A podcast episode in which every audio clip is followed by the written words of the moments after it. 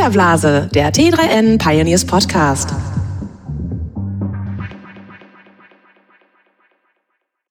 Hallo und herzlich willkommen zu einer neuen Folge des Filterblase Podcasts. Mein Name ist Luca Caracciolo, ich bin Print-Chefredakteur bei T3N und zu Gast ist unser E-Commerce-Redakteur Jochen Fuchs. Hi Jochen. Hi Luca, grüß dich. Thema heute ist Amazon Go, das Supermarktkonzept äh, des Handelsriesen aus den USA und wir wollen mal so ein bisschen beleuchten, wie das Ganze funktioniert und was vielleicht auch strategisch dahinter steckt. Jochen, ähm, was genau ist denn Amazon Go und wie funktioniert das Ganze? Ja, Amazon Go ist äh, ein kleiner Supermarkt. Ähm, die erste große Filiale, die sie aufgemacht haben in Day One im Hauptquartier ähm, von Amazon in Seattle, so ungefähr 170 Quadratmeter groß. Und auf diesen 170 Quadratmetern verteilt sich so ähm, das, was man in der Mittagspause oder am Abend auf dem Weg nach Hause ähm, gerne nochmal so zwischendurch kaufen möchte. Also da sind fertige kleine Mahlzeiten zu kaufen, Sandwiches, Getränke, Snacks, Süßigkeiten. Also wir finden hier jetzt nicht das komplette Sortiment von einem richtigen Supermarkt in Anführungszeichen. Ich kann da keine Waschmittel oder sowas kaufen, sondern eher äh, in den USA läuft das unter dem Begriff Convenience Store. Und das Besondere daran ist ja, dass es keine Schlangen gibt und keine Kassen, wo man sich anstellen muss. Ganz lustig fand ich ja die Bilder, die ja jetzt äh, im Social Web zu sehen waren, dass die Leute zwar im Supermarkt nicht an der Schlange standen, aber draußen, um reinzukommen. Aber das nur als kleine Anekdote. Also, es gibt keine Kassen, die Leute gehen rein, kaufen und gehen wieder raus. Wie funktioniert das technisch denn? Ja, am Eingang sind mehrere Schleusen ähm, zum Rein- und zum Rausgehen. An diesen Schleusen ist ein QR-Code oben drauf befestigt. Den scanne ich mit der Amazon Go App. Falls ich ähm, mit meiner ganzen Familie da reinmarschieren möchte, muss ich für jeden, der durch die Schleuse durchläuft, einmal mit meiner Amazon Go App den QR-Code ähm, scannen, damit das System quasi kapiert, okay, das ist meine Familie, die gehören zu mir und alles, was die jetzt einkaufen, landet auf meiner Amazon-Rechnung. Und dann kann es eigentlich auch schon losgehen. Dann wandere ich durch die Gänge hindurch, werde dabei von ähm, relativ vielen Kameras beobachtet.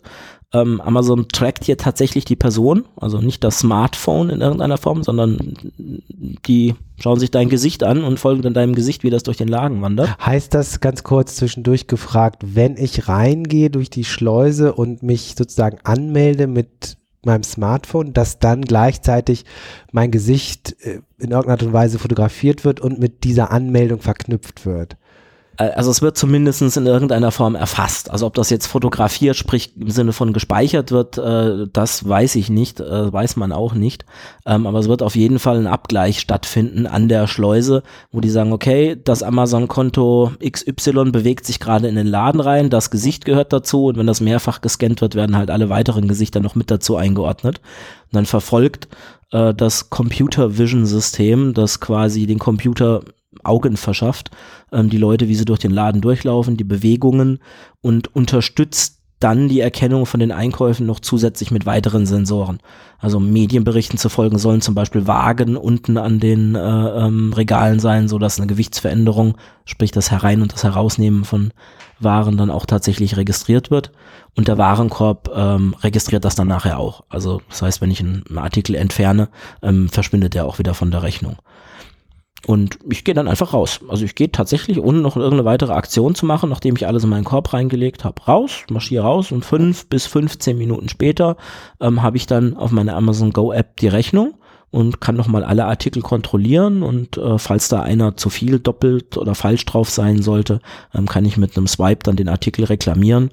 Ist davon auszugehen, dass Amazon in der Anfangsphase sehr kulant sein wird, ähm, muss man mal die Berichte abwarten, ob da ähm, irgendwas über Fehlerquoten bekannt wird. Okay, lass uns noch mal kurz zurück in den Supermarkt äh, gehen. Also wir sind drin, ich kaufe ein. Ähm, kann ich, es gibt eine spezielle App offensichtlich, das ist nicht die normale Amazon-App, sondern Amazon Go-App. Ähm, kann ich denn dann meinen Zwischenstand immer sehen? Ich habe, was ich bisher gekauft habe, was das kostet. Das geht nicht. Nein, okay. Nein. Das heißt, ich kann gar nicht kontrollieren, ob das System jetzt alles richtig erfasst hat. Äh, nicht on the fly. Also ich kann nicht während ich einkaufe quasi so wie so ein, so ein Online-Warenkorb in meiner Hand herumtragen und dann so hier reinlegen und dann ping taucht der Artikel da drin auf. Das dauert fünf bis 15 Minuten, bis äh, ähm, der Kassenzettel dann nachher in der App auftaucht. Ich mhm. gehe davon aus, dass da in irgendeiner Form noch ein ähm, IT-Prozess hinten dran steht, der dann das, was dort erfasst wurde, dann erstmal auseinanderklamüsert und schaut, okay, welchen Artikel hat der Kunde jetzt tatsächlich behalten, welchen hat er wieder zurück ins Regal gestellt und dann anhand dieser ganzen Aufzeichnungen dann äh, die Entscheidung trifft. Und ähm, jetzt hat sich ja der, du hast ein gutes Beispiel genannt, ähm, der die Öffnung, Veröffnung des Supermarkts hat sich ja verzögert, glaube ich, um mindestens ein Jahr. Das sollte alles schon viel früher passieren. Und du nennst auch schon ganz gute Beispiele. Also das ist technisch zum Teil gar nicht so einfach, so einen Supermarkteinkauf abzubilden. Also dieses Beispiel, ich stehe am Regal, nimm eine Packung aus dem Regal, schau mir das an heißt ja nicht unbedingt, dass ich sie kaufe, sondern ich kann sie auch wieder zurückstellen. Oder was passiert, wenn mehrere Leute ein Einkaufs gemeinsam einkaufen gehen und so weiter. Also da, da, da gibt es ähm, technische Hürden. Ähm, hat man denn Einblicke, wie ähm, Amazon sowas löst?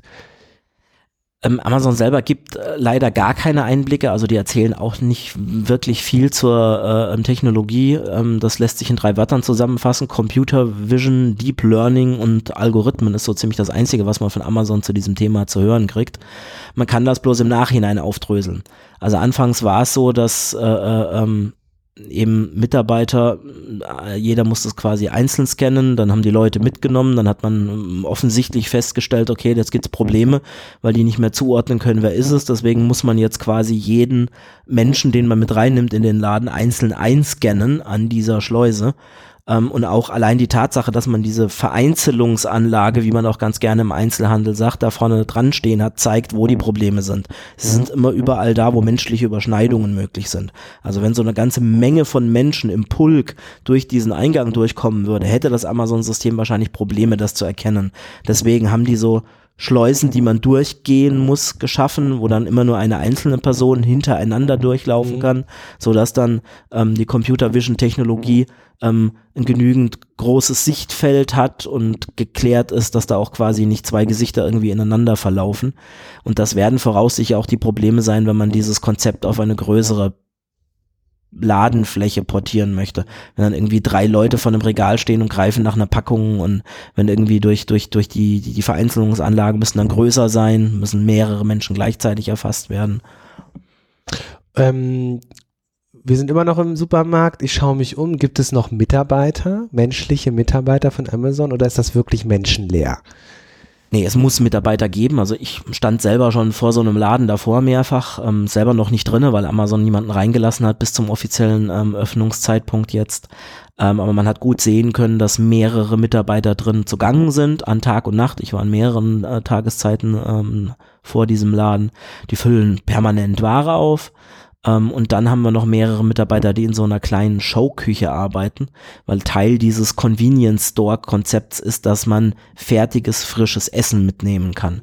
So wie wir das hier bei uns in Deutschland zum Beispiel in den mh, mm, Innenstadtlagen bei, bei Rewe, Rewe City finden, ähm, wo dann auch frische Salate, Obstsalate und sowas zubereitet werden. Und so macht Amazon das auch. Die machen aber richtig Meals, also Mahlzeiten und Sandwiches, die belegt werden, in kleine ähm, Amazon bedruckte Kartons verpackt werden und dann in die Regale einsortiert werden. Ähm, so dass wahrscheinlich, wenn wir eine ähnliche 160 Quadratmeter große äh, Fläche von sagen wir mal, einem 7-Eleven, einer vergleichbaren äh, ähm, Supermarktkette, Mini-Supermarktkette aus den USA mit einer vergleichbaren Zielgruppe nehmen, da deutlich mehr Mitarbeiter drin sind. Also in so einem kleinen 7-Eleven mit 160 Quadratmeter, was werden da drin sein? Zwei oder drei Mitarbeiter, mehr brauchst du da nicht. Die ähm, verkaufen ein paar Burger, da steht jemand permanent bei, bei dem, bei dem Fastfood rum, einer sitzt an der Kasse und einer räumt ein. Also ähm, unter dem Strich, dadurch, dass da eben permanent frisches Essen zubereitet wird und keine tief, tiefgekühlten Patties auf den Grill geworfen werden, irgendwie nebenbei, äh, werden da wahrscheinlich mehr Mitarbeiter sogar noch sein. Jetzt ist davon auszugehen, dass Amazon es nicht bei diesem einzelnen Store belassen wird. Gibt es schon Informationen äh, in Sachen Expansion, also in anderen Städten vielleicht sogar? Ähm, es gibt einige Informationen, die durchgesickert sind, keine offiziellen Stellungnahmen von Amazon dazu. Man weiß, dass in Paris und in London schon äh, nach einem Standort gesucht wird. Und wenn man die äh, Jobanzeigen von Amazon im Augen behält, dann sieht man schon seit Ende, Mitte letzten Jahres, dass da immer mehr und mehr Anzeigen auftauchen. Jetzt im Dezember und Januar hat es da nochmal einen richtig großen Schub gegeben. Da werden Category Manager gesucht, die die einzelnen Produktkategorien pflegen sollen, Operations Manager, ähm, es werden Real Estate Manager gesucht, die tatsächlich, deren Hauptaufgabe darin besteht, Standorte zu recruiten und, und zu managen und Verträge zu abzuschließen und die dann nachher auch die Beziehungen mit den Vermietern und Ähnlichem pflegen sollen. Ähm, Art Director, Creative Director wird gesucht, die sowohl das Produktdesign für Amazon Go als auch die Marketingkampagnen mitmachen sollen. Ähm, da ist Amazon gerade dabei, richtig groß Personal aufzustocken. Und jetzt ist Amazon ja auch nicht alleine, was diese neuen Supermarktkonzepte angeht. Es gibt Beispiele aus China, es gibt äh, den französischen Konzern, jetzt, wie wird er ausgesprochen? Ich weiß es ehrlich gesagt nicht. Mein Französisch ist ähm, relativ bescheiden. Auch Hahn geschrieben. Ochan. Ich behaupte Ochan. jetzt mal, es heißt Ochan. Ochan. Ochan. Ja. ähm, vermutlich kriegen wir jetzt böse, böse Briefe von französisch sprechenden äh, Hörern, die sich über meine Aussprache es, beschweren. Es sei uns verziehen, aber ähm, wir können ja da mal drauf eingehen. Also was gibt es in China schon? Äh, Stichwort Tencent ist schon am Ausprobieren äh, und Enhan ähm, tut ähnliches. Ähm, geh doch da mal kurz drauf ein. Ja, also ich sage jetzt knallhart auch Hahn. Ähm, auch Hahn hat äh, ein hübsches Konzept, das sieht aus wie so ein kleiner Schiffscontainer. Äh, ähm, das sind kleine Läden, sehen so ein bisschen aus wie ein Kiosk, haben aber richtige Regale drinne und haben dann eine Self-Checkout-Kasse. Ich scanne da einfach meine Artikel ein und bezahle dann aber nicht an dieser Self-Checkout-Kasse, sondern latsch aus dem Laden raus und bezahle mit meiner ähm, App bezahle mit Alipay dann und bin dann aus dem Laden draußen. Da ist jetzt zum Beispiel tatsächlich kein Mitarbeiter drinne. Da fährt nur ab und zu ein Service-Mitarbeiter vor, der, wenn er die Meldung bekommt, dass da Bestand nachgefüllt werden muss, äh, dann Bestand nachfüllt. Ähm, das heißt aber, da muss ich sozusagen jedes Produkt äh, abscannen am Ende, wenn ich von Hand. Genau, genau das ist die die die die Ali die Alibaba Variante beziehungsweise die äh, ähm, Ochan Variante. Ähm, und ebenfalls die Variante, die äh, ein Startup namens Bingo Box äh, ähm, entwickelt. Das hängt da alles aber auch so ein bisschen zusammen bei diesen drei Komponenten. Ähm, das heißt, wir haben hier nicht die gleiche innovative Technologie, diese Kassenschlangenlose, wie wir es bei Amazon Go haben, aber einen ähnlichen Ansatz im Retail-Konzept. Ähm, das Besondere bei diesen Dingern ist, ähm, dass man den sehr, sehr nah an den Kunden bringen kann. Das ist ein Trend, der ist sowieso schon zu beobachten, auch hier in Deutschland, dass eben Discounter wie Aldi und Lidl und auch Lebensmittelmärkte wie Rewe und ähnliches immer näher in die Wohnviertel reingehen. Also diese Zentralisierung, die wir in den vorangehenden äh, Jahrzehnten gehabt haben, die nimmt ab. Es geht immer mehr in die Wohngebiete rein. Und so ein kleiner Schiffscontainer von Auchan, der lässt sich halt einfach irgendwo an eine Straßenecke platzieren oder auf einen Parkplatz setzen. Und dann bin ich in irgendeiner Gegend, wo es gar keine Bauplätze und kein gar nichts gibt und kann auf einmal den Leuten den täglichen Bedarf direkt vor die Haustür stellen. Ähm, das ist da so die spannende Seite von diesem Konzept. Wenn man mehr das, das Technische angeht, dann hast du gerade eben schon Tencent erwähnt. Ähm, die haben tatsächlich ein Amazon Go Klon, will ich jetzt mal bösartig sagen, in ihrer Zentrale ähm, aufgebaut und ähm, die sind nach eigenen Angaben äh, dabei, das jetzt auf angeblich hunderte Stores ausrollen zu wollen ähm, und sind da auch schon serienreif. Woran man sieht, dass sie wohl serienreif zu sein scheinen, ist, dass die Technologie schon an andere Unternehmen weitergegeben wird. Also hier ist jetzt zum Beispiel der dänische Retail-Konzern äh, Bestseller mit den Marken Jack and Jones und Vero Moda in China aktiv. Die haben da schon Läden eröffnet äh, mit so einem kassenlosen System, wo der Kunde einfach rausmarschiert und auch Computer Vision gestützt einfach erkannt wird, was er gekauft hat äh, und der Kunde dann eben davon marschiert. Ähm, wie sieht es in Deutschland aus? Gibt es da irgendwelche Bestrebungen äh, bei großen Händlern, Stichwort Metro oder auch anderen, irgendwas in die Richtung auszuprobieren? Ähm, also mir ist keine Initiative bekannt, wo im Moment äh, ähm, Pilotprojekt herrscht, wo tatsächlich was verkauft wird aus Regalen heraus mit Kassenschlangenlosen. Also Metro Future Store ist so einer der, der, der ähm, Konzeptbringer, den man immer wieder gern erwähnt, aber auch da ist mir nicht bekannt, dass da irgendwas in der Richtung gemacht wird. Klar, ähm, Self-Checkout, das ist was, was man jetzt ja mittlerweile schon im klassischen Handel antrifft, hier bei Ikea oder bei Real. Ähm, aber ein identisches Konzept ist mir nicht bekannt in Deutschland. Und wenn man jetzt mal überlegt, was, was ja bekannt ist aus Deutschland, ist beispielsweise Rewe, dass die das Essen nach Hause liefern. Also man bestellt per App ähm, und dann bekommt man das zu einem vereinbarten Termin äh, nach oben getragen. Probiere ich, mache ich übrigens selber auch regelmäßig, ist, ist wirklich angenehm. Ähm, und jetzt sind das jetzt zwei unterschiedliche Konzepte, die sich beißen oder vielleicht, also das, was Amazon da macht, so eine automatisierten Supermarkt nenne ich das mal. Auf der anderen Seite ähm, Essenszulieferung. Äh, beißt sich das? Oh, sind das einfach zwei unterschiedliche Konzepte oder ergänzt sich das eher? Wie, wie siehst du das bei Amazon? Da stecke ich nicht ganz so drin. Amazon Foods nennt sich das, glaube ich. Die machen im Grunde genommen ja sowas ähnliches auch dass man Lebensmittel bestellen kann und die nach Hause geliefert werden? Ähm, also Amazon Fresh, Fresh ähm, ist, genau. ist das. Ähm, ja, die liefern Lebensmittel aus, sind da auch so ein, in Anführungszeichen, Schreckgespenst, das durch die Lebensmittelbranche durchgeistert. Ähm, und die liefern frische Lebensmittel. Also das, was jetzt so quasi die Königsklasse in, in der Lieferung ist, vom Salat über die frische Tomate hinweg. Ähm, ob sich das beißt oder sich ergänzt. Ähm, Im ersten Schritt jetzt wird das vermutlich Ergänzung sein. Also das Amazon Go-Konzept als Convenience Store ist so für, für Walk-in und Gelegenheitskäufer gedacht. Also jemand, der in der Mittagspause plötzlich loszieht, um sich was zu essen zu kaufen, wird sich das jetzt nicht drei Stunden vorher online bestell, bestellen wollen, ähm, sich vielleicht auch nicht liefern lassen können. Ähm, sprich, das ist eher sowas für die spontane Geschichte. Wobei ich persönlich nicht ausschließen würde, dass das auch mal bei einem großen Konzept wie Whole Foods, die ja von Amazon übernommen wird, äh, übernommen wurde, ähm, auch mal auftaucht. Aber im Moment hat es einen ergänzenden Charakter. Ähm, ich denke nicht, dass sich das beißt.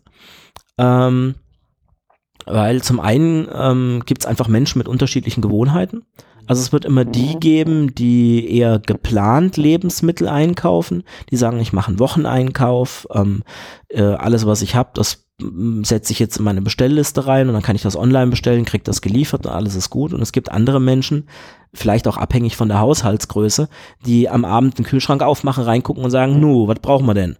Ähm, und die werden dann nicht online bestellen, weil selbst wenn wir Same-Day-Delivery haben, ist halt um 20 Uhr abends aller Voraussicht nach zu spät, um noch was zu bestellen, das so schnell da ist, dass ich meinen Hunger dann gleich befriedigen kann. Wenn wir gerade den Trend berücksichtigen, dass die ganzen Lebensmitteldiscounter näher an den Kunden ran wollen, ist es in dem Fall halt einfach dann für diesen Kunden bequemer tatsächlich, einfach vor die Haustür zu gehen, sein bisschen Lebensmittel einzukaufen, wieder reinzulaufen, ähm, weil der kauft ja auch keine zwei Taschen ein. Ne? Also wenn das jetzt ein Single-Haushalt ist, der sich äh, eine Tiefkühlpizza und eine Eistee kauft und vielleicht noch eine Tüte Chips für den Fernsehabend mitnimmt, der trägt dann ja 300 Gramm nach Hause. Also der hat dann auch keinen wirklichen Vorteil von dem äh, von dem Online-Einkauf. Also so, dass das auf jeden Fall eine Berechtigung für eine mhm. Koexistenz gibt. Mhm. Nun fragt man sich natürlich so ein bisschen, warum macht Amazon das? Aber lass uns mal eine andere Frage vorab stellen. Müssen denn jetzt deutsche Händler Angst haben?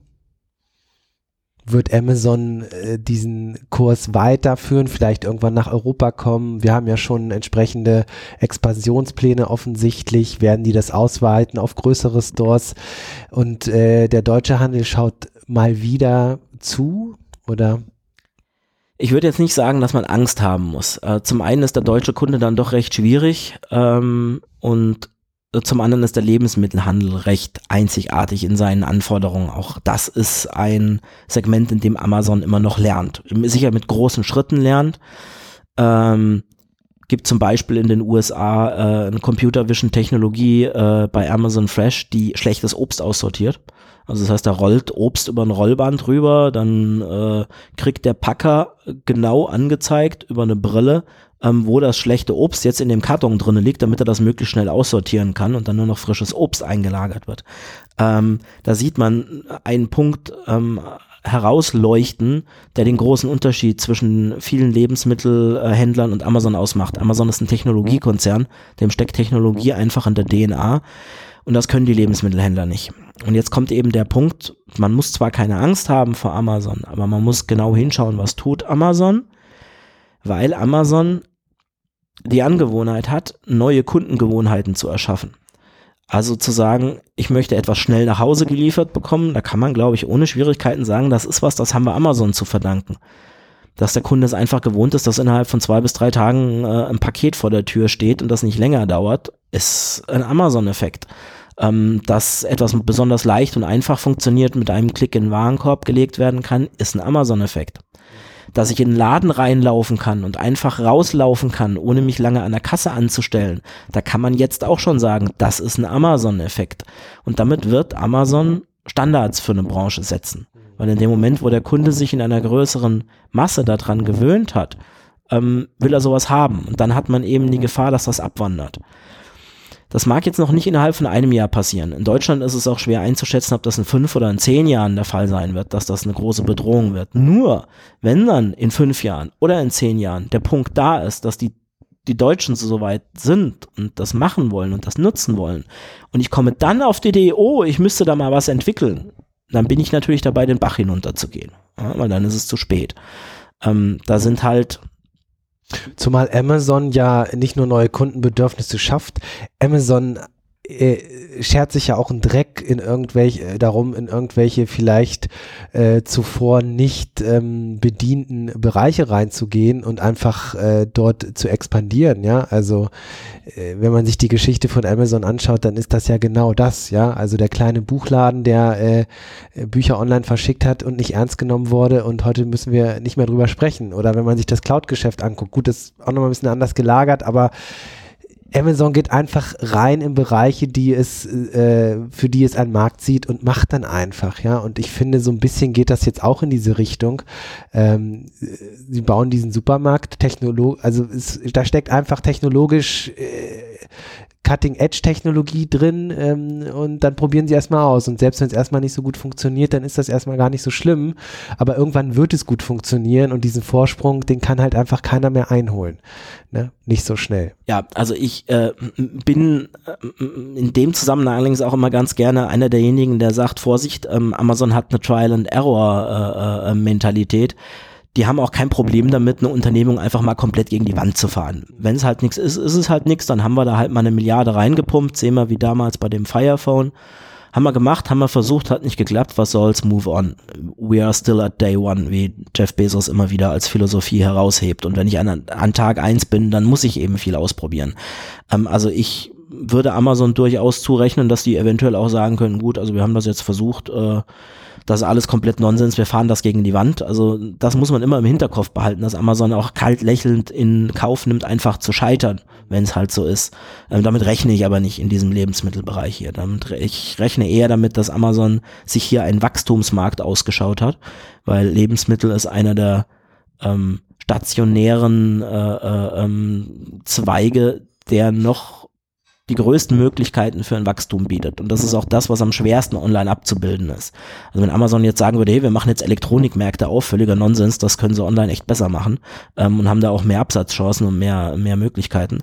Aber ähm, Lebensmittel ist ein riesengroßer Teil ähm, des stationären Handels. Und wenn Amazon sagt, wir wollen Touchpoints mit dem Kunden haben, wir wollen jetzt einfach an den Kunden ran, dann ist das eine richtig gute Möglichkeit, mit dem Kunden in Verbindung zu treten. Mhm.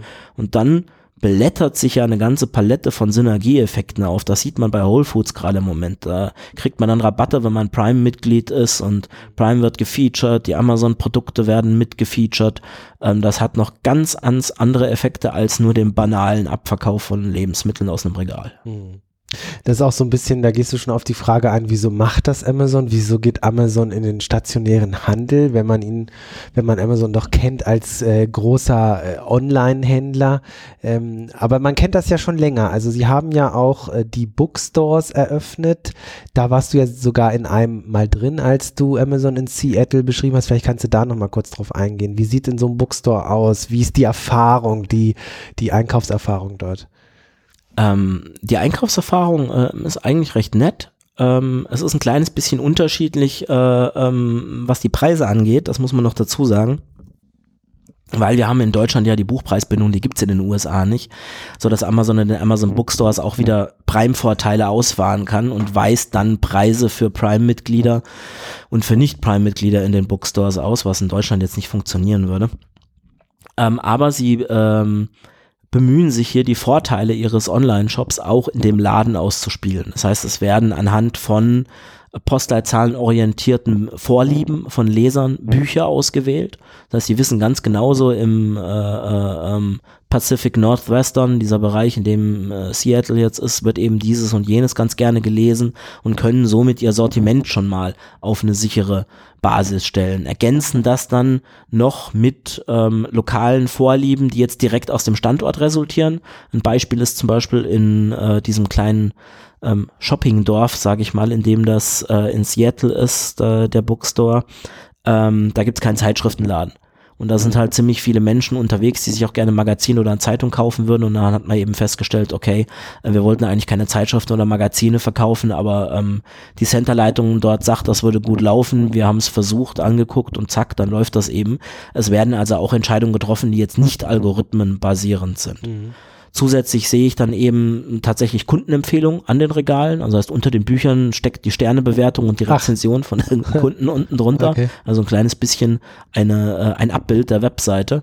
Ähm, es gibt Regale, die sortiert sind mit Bücher mit mehr als vier bis fünf Sterne, die da ausgestellt sind.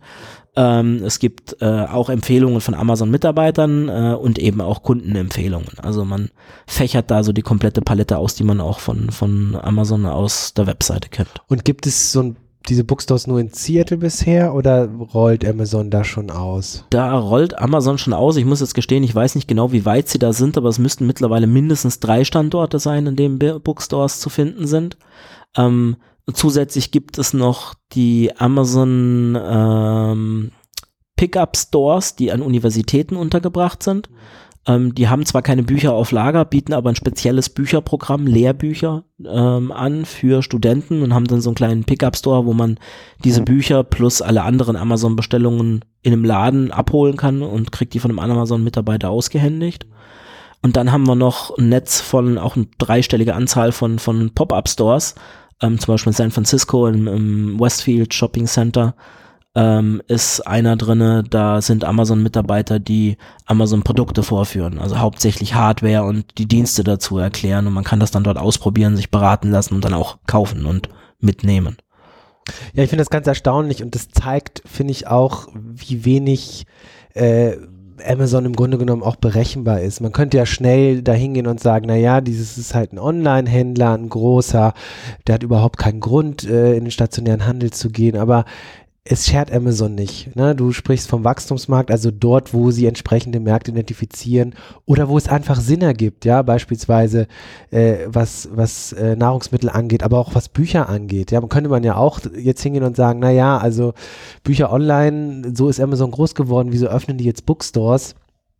Ähm, aber jeder, der regelmäßig in einen Buchladen geht, weiß, was es für einen Wert hat, in einen Buchladen zu gehen, Bücher in die Hand zu nehmen, durchzublättern und so weiter. Und siehe da, Amazon eröffnet Bookstores. Ähm, wie siehst du das? Also wie, wie, wie ist deine Meinung dazu? Ähm, also zum einen kann ich nochmal sinngemäß einen Amazon-Manager zitieren, den Patrick Gauthier von, von Amazon Pay, ähm, der hat damals in einem Gespräch in Seattle zu mir gesagt, dass das ein Dogma ist, das Amazon gar nicht kennt. Also diese Diskussionen, die wir hier auch gerade in Deutschland sehr verstärkt mit Online und Offline führen, das juckt Amazon überhaupt nicht. Die sind äh, der Meinung, das spielt keine Rolle, das, was der Kunde möchte und das, was auch bei Amazon auf die Marke einzahlt, ähm, das machen wir einfach. Feierabend. Also da gibt es nicht irgendjemand, der dann sagt, oh Gott, aber das ist doch stationär, das können wir doch nicht machen. Äh, solche Gespräche werden bei Amazon nicht geführt. Sowas wird vielleicht äh, bei, bei deutschen Experten und in, in unserer Filterblase geführt, so als, als Diskussion, aber äh, sowas ist Amazon komplett fremd als Diskussion. Die sehen da einfach eine Möglichkeit, einen Berührungspunkt mit dem Kunden äh, zu haben. Dann gibt es auch diesen verrückten Treasure Truck, äh, äh, äh der durch amerikanische Großstädte durchfährt, mittlerweile durch eine ganze Reihe von amerikanischen Großstädten und immer nur ein Sonderangebot hinten drauf hat. Äh, das kann man dann an vier oder fünf Stops abholen. Mhm. Und wenn die Leute da auftauchen, dann machen die da Mords Happening draus. Da kann man Spiele spielen und dann tanzen da ein paar Amazon-Mitarbeiter rum und machen Bohau und äh, verteilen Goodies und hast dann auch die Möglichkeit, wenn du dir irgendwie da, wenn das Tagesangebot ein teures Rindersteak ist, dann noch deine, deine Süßkartoffelpommes dazu zu erspielen mit so einem Wirf das Säckchen-Spiel oder so ein Zeug.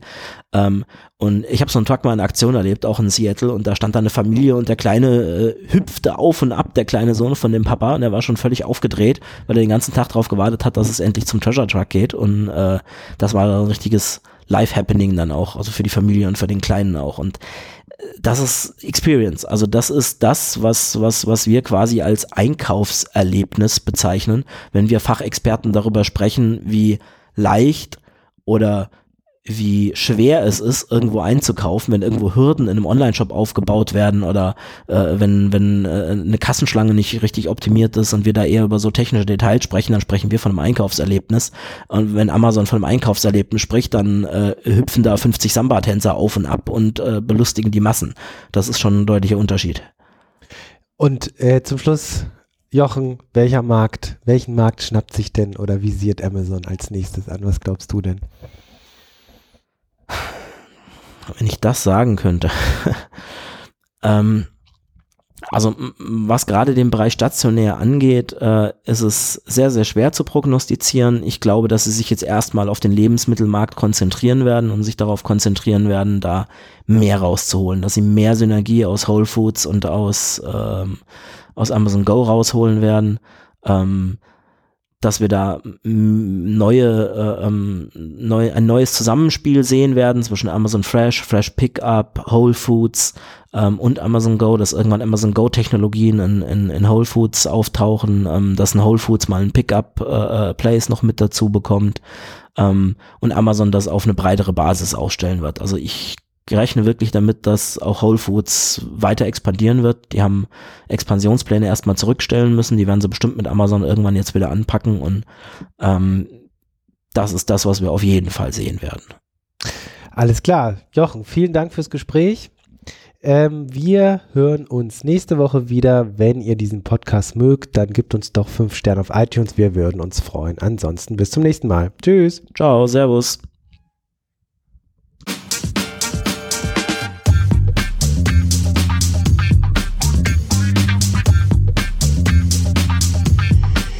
Filterblase, der T3N Pioneers Podcast.